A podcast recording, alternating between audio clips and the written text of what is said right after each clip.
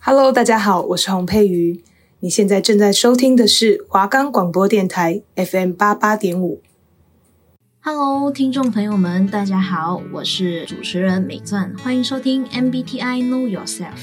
大家好，我是主持人黄晓婷，欢迎回来。相信大家听到我们的节目名字，就可以知道我们是一档介绍 MBTI 十六人格的节目。没错，MBTI 在近几年慢慢被更多人熟知和讨论。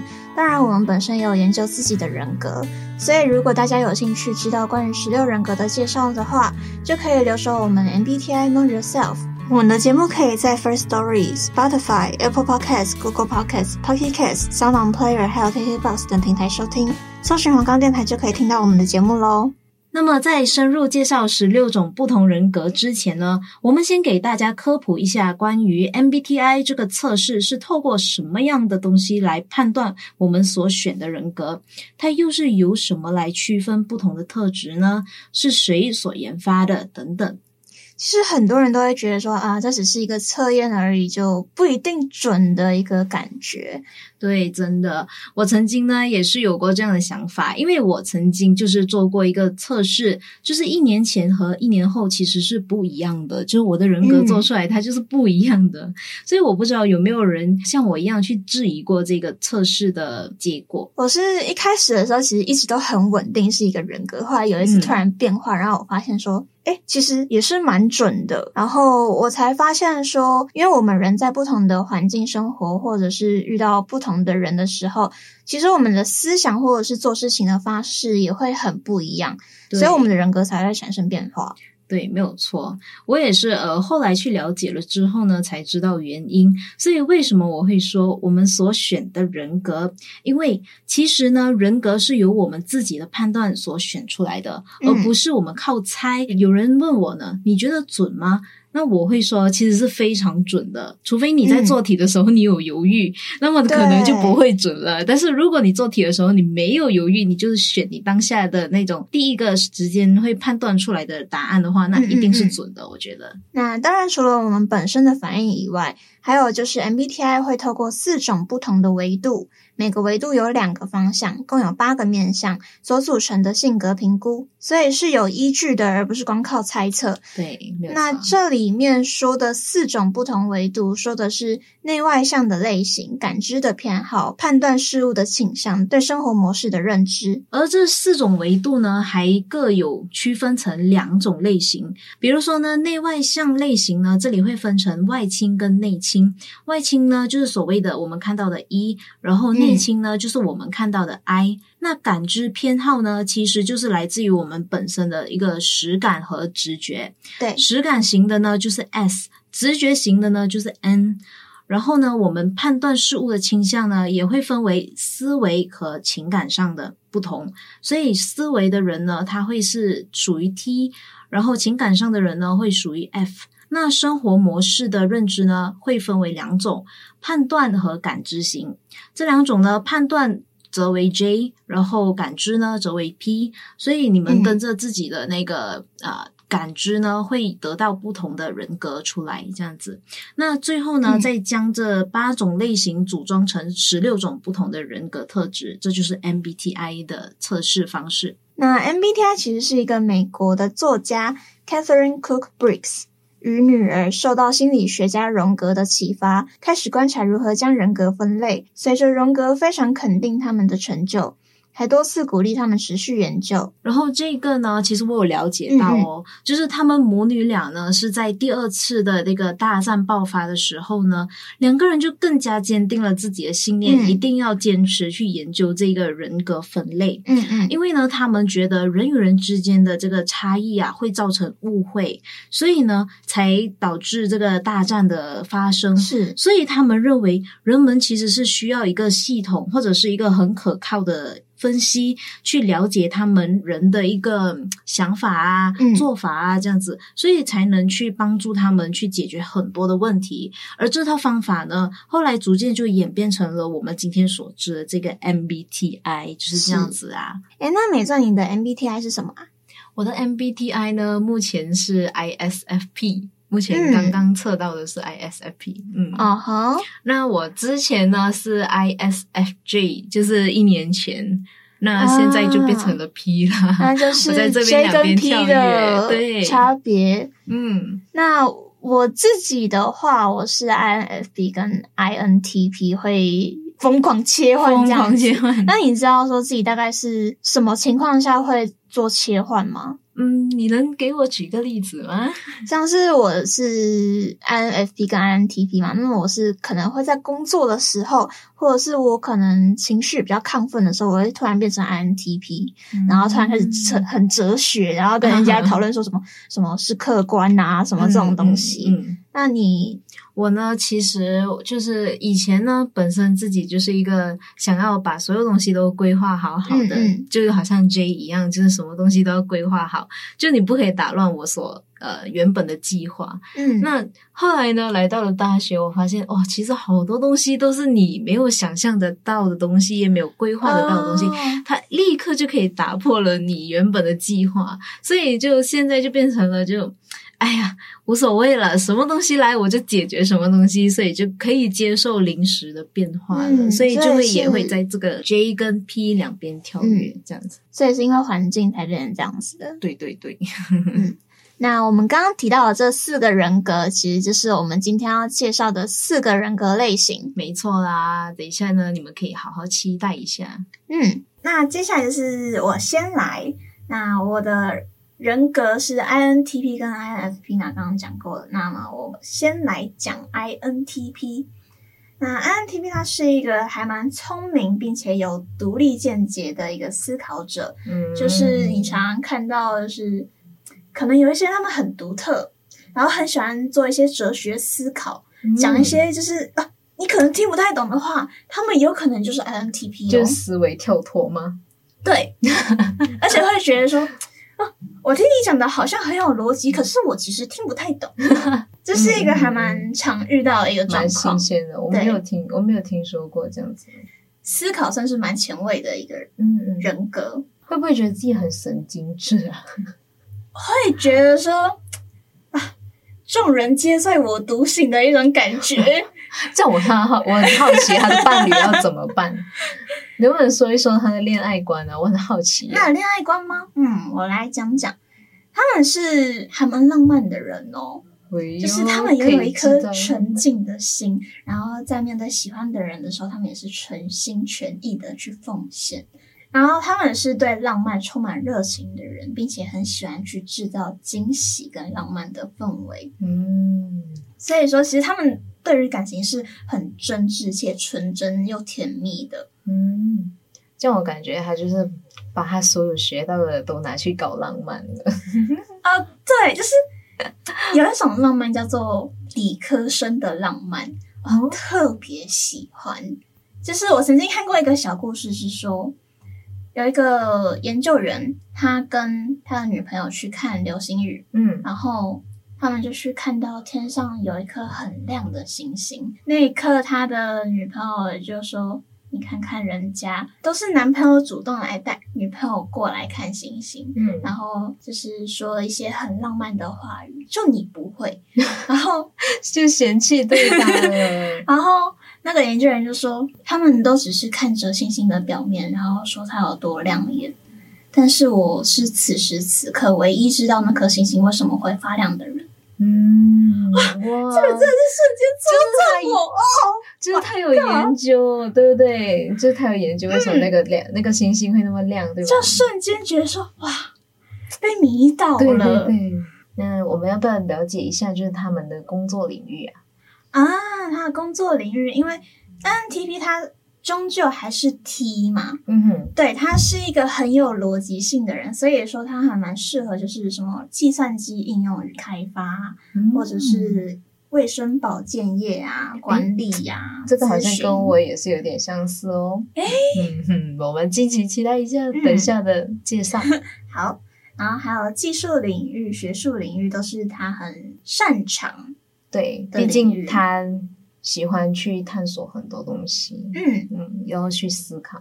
然后他适合的职业有调查员、分析心理学专家，嗯、或者是学者、科学家，然后工程师都是很适合他的职业。听起来很哲学。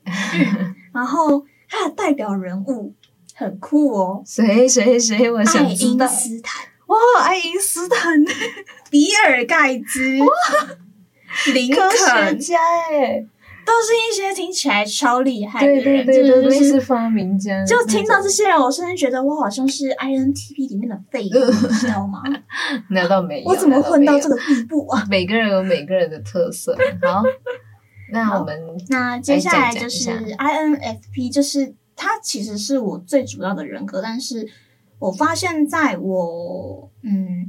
上学的阶段比较不会表现出来，他反而是在我私底下跟朋友相处的时候是比较常表现出来的一个人格。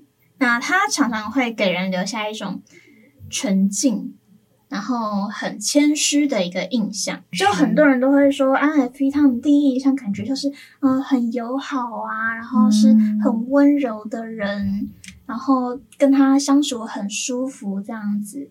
INFP 他有。非常非常极多的小剧场，极多对小世界吗？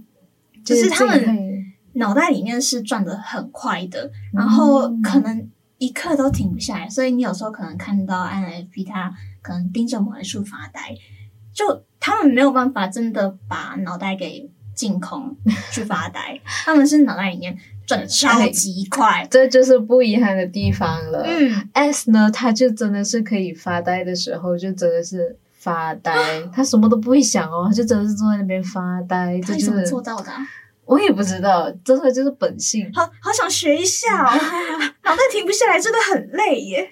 然后 INFP 就是他是很有想象力跟创造力的人，嗯、他们对于艺术，对于一些天马行空的想象是非常有热情的，但是在外人看来，感觉说这些人太过于天真纯真哦，因为天马行空，在现实就不一定可以去实现，对，吧？会跟这个社会有点脱节。嗯，他的性格优势是，当他们对于这个东西有很强烈的兴趣的时候，他会非常主动的去学习。嗯，就像是我在学剪辑的时候，一开始我对于剪辑也是觉得。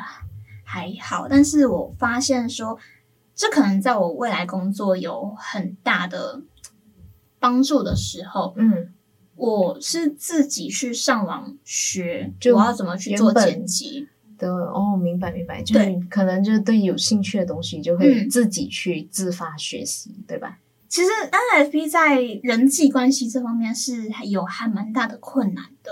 就是他们很容易情绪内耗，很容易想太多，嗯，就可能在各种社交场合，他们常常会遇到说需要去照顾别人的情绪的时候，毕竟他们是对于别人的情绪有很强烈的共鸣感的一个人格，也是跟我好像，嗯，所以说他们很难去忽视别人的情绪，所以他们会觉得说。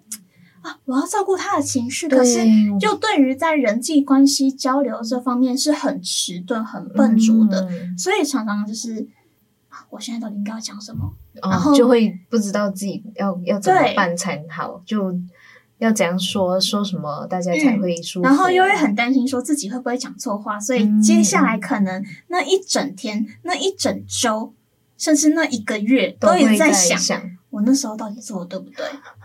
我感觉这一类型的人会抑郁，很容易，真的很容易想很多诶。嗯，你觉得他你需要什么样的朋友啊？比较价值观相符，跟兴趣相符，也是性格吸引的人吗？以这种方向来连接的人们会比较好相处。是不是因为有话题才会让他不会觉得说自己没话说，或者不知道要说什么？就是只有在这种时候，INFP 才会比较噼里啪啦，然后很开心的去表达自己这样子。了解了解。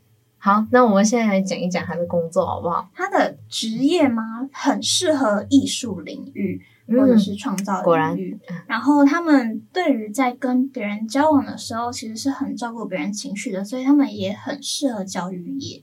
嗯嗯，所以也是服务啊，然后教育啊，艺术型的那种对不对？嗯，哦，然后他们很适合作家或者是老师啊，对，因为他们天马行空，对，对吧？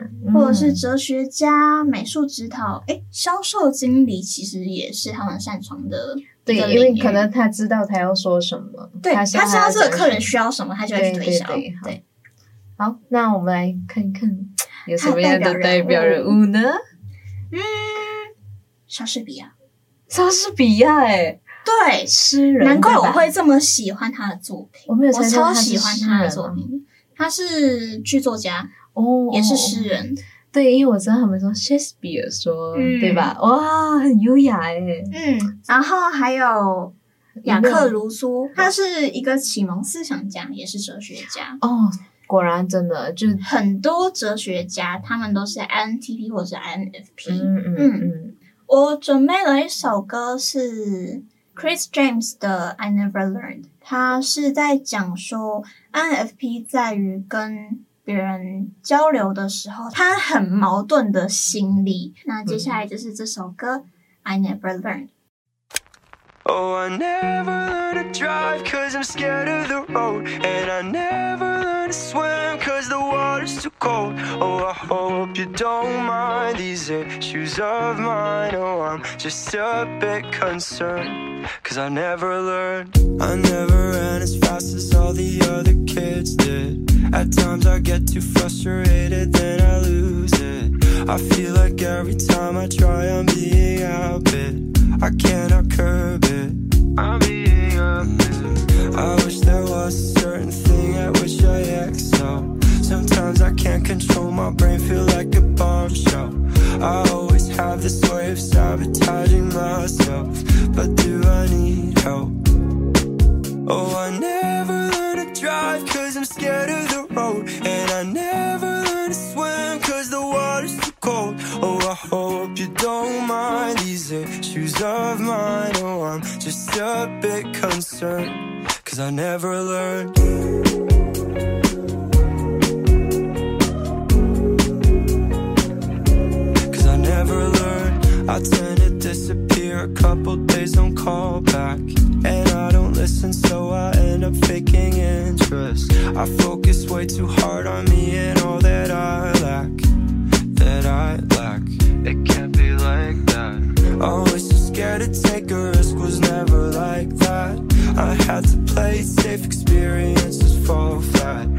guess I'll handle it by taking it in small steps.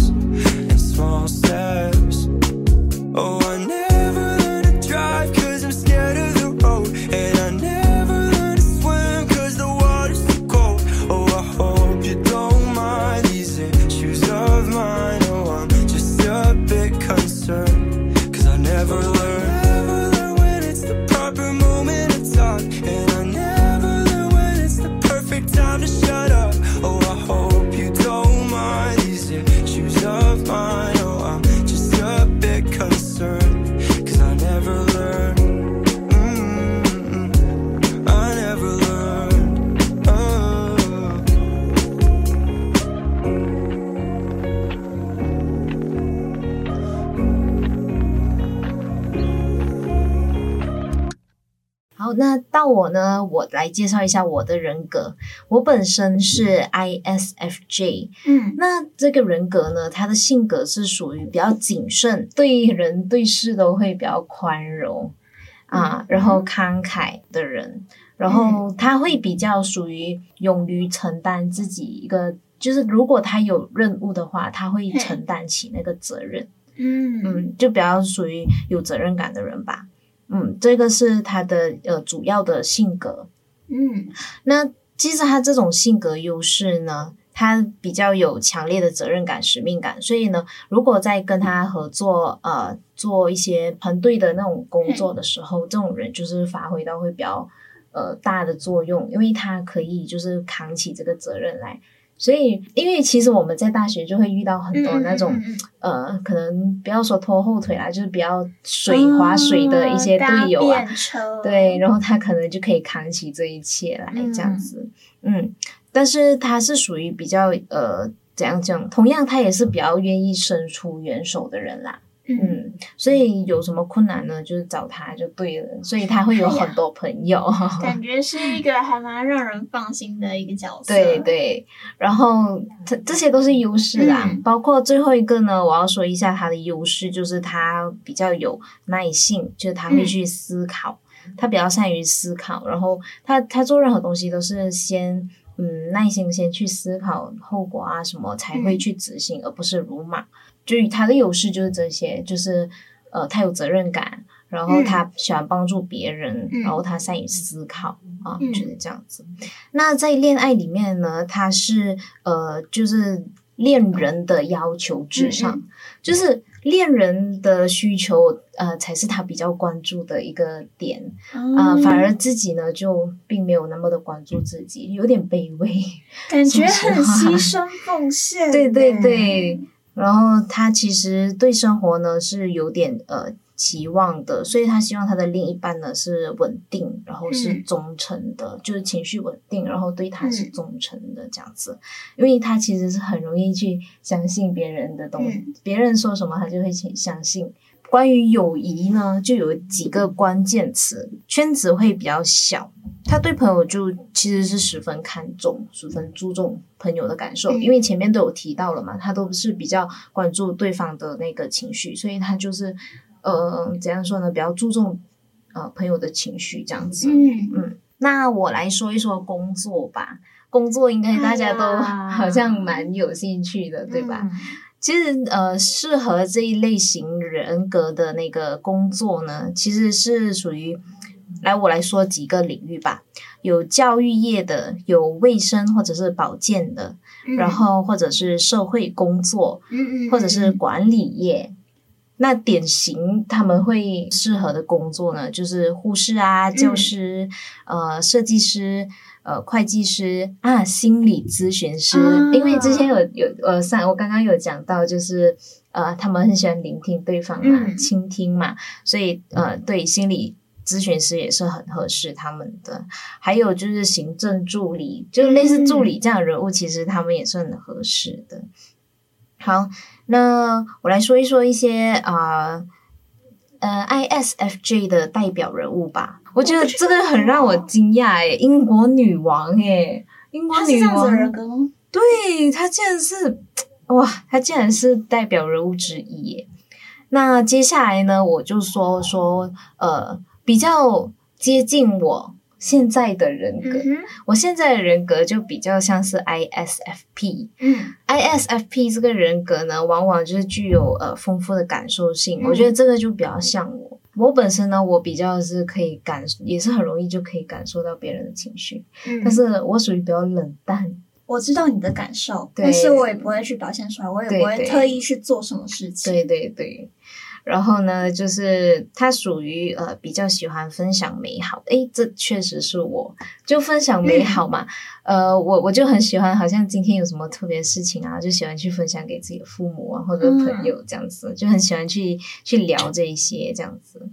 然后呢，呃，对于 ISFP 的人来说，其实自由是很重要的。自由，对，就是自由和呃丰富的生活，其实比起那些权利啊，或者是威严啊，嗯、其实我们更看重自由。我就觉得可以平平淡淡的啊，就过一生，然后不愁吃不愁穿，然后有、嗯、有有有时间去享受自己的生活，我觉得就是很棒的。嗯、所以。这个人格呢，他有性格优势是什么呢？是他比较坚持自我，然后勇于表达。嗯、但是我觉得勇于表达这个东西也要看，如果呃是触碰了他的底线的话，嗯、他可能就真的会表达。但是如果呃一个东西他不触碰底线的话，他还是会呃尝试去接受啦。那么呃接下来呢，我讲一讲就是关于他恋爱的方面吧。就他恋爱方面呢，可能他比较看重自己内心的感受啊，嗯，所以呢，就是他会渴望他的另一半就是属于可以关关注到他的呃内心感受的那一种，然后关爱他，然后跟他是类似灵魂伴侣这样子的存在，哦、对。然后呢，他们就是可能就是对方的性格互相吸引的那一种。嗯，那、啊、这样听起来其实有点难找对象耶。对呀、啊，就是毕竟人嘛，他很难就是太关注于对方的感受，嗯、其实很少。对，所以其实他要找一个灵魂伴侣也是很难。嗯嗯。而且他是属于比较可以理解呃恋人想法的那一种人，嗯、对。然后接下来呢，我讲一下他合适的工作吧。他合适的工作其实也是跟啊、呃，就是 ISFJ 很相似，嗯、都是属于服务型人格。嗯就是艺术领域的啊，专业领域啊，设计或者是啊、呃、卫生保洁。但是我发现 ISFP 好像比 ISFJ 更适合往艺术这方面走。对，因为他不是一个很规划的人，嗯、所以他可能就接受那些变化。对，然后创意就比较特别那种。嗯。然后接下来呢，就讲一讲就是他们典型会做的职业吧。嗯，类似演员，然后呢，就有厨师、咖啡师，然后一些牙科的保健医师，嗯、也是为人服务的呃职业啦。呃，节目结束之前呢，我也给自己的人格就是 ISFP 呢、嗯、找了一个啊、呃、比较符合他呃恋爱里面就是跟伴侣的一个牵挂的歌，哦、所以我找了一首歌叫《Dancing with Your Ghost》。就这一首歌，嗯、希望大家就是可以享受一下。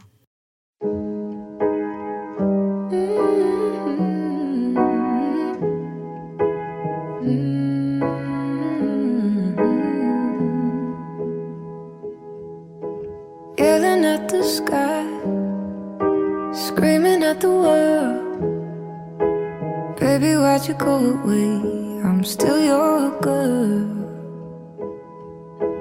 Holding on too tight, head up in the clouds.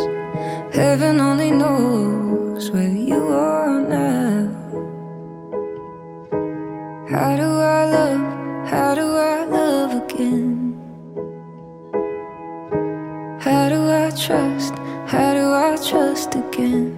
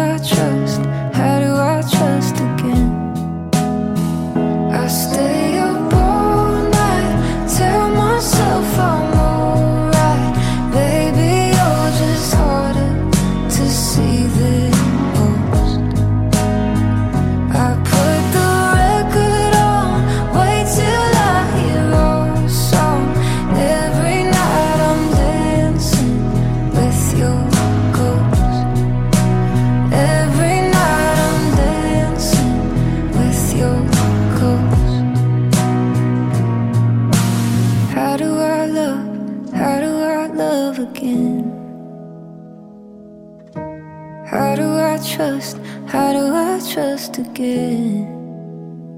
I stay up all night, tell myself I'm alright. Baby, you're just harder to see than most. I put the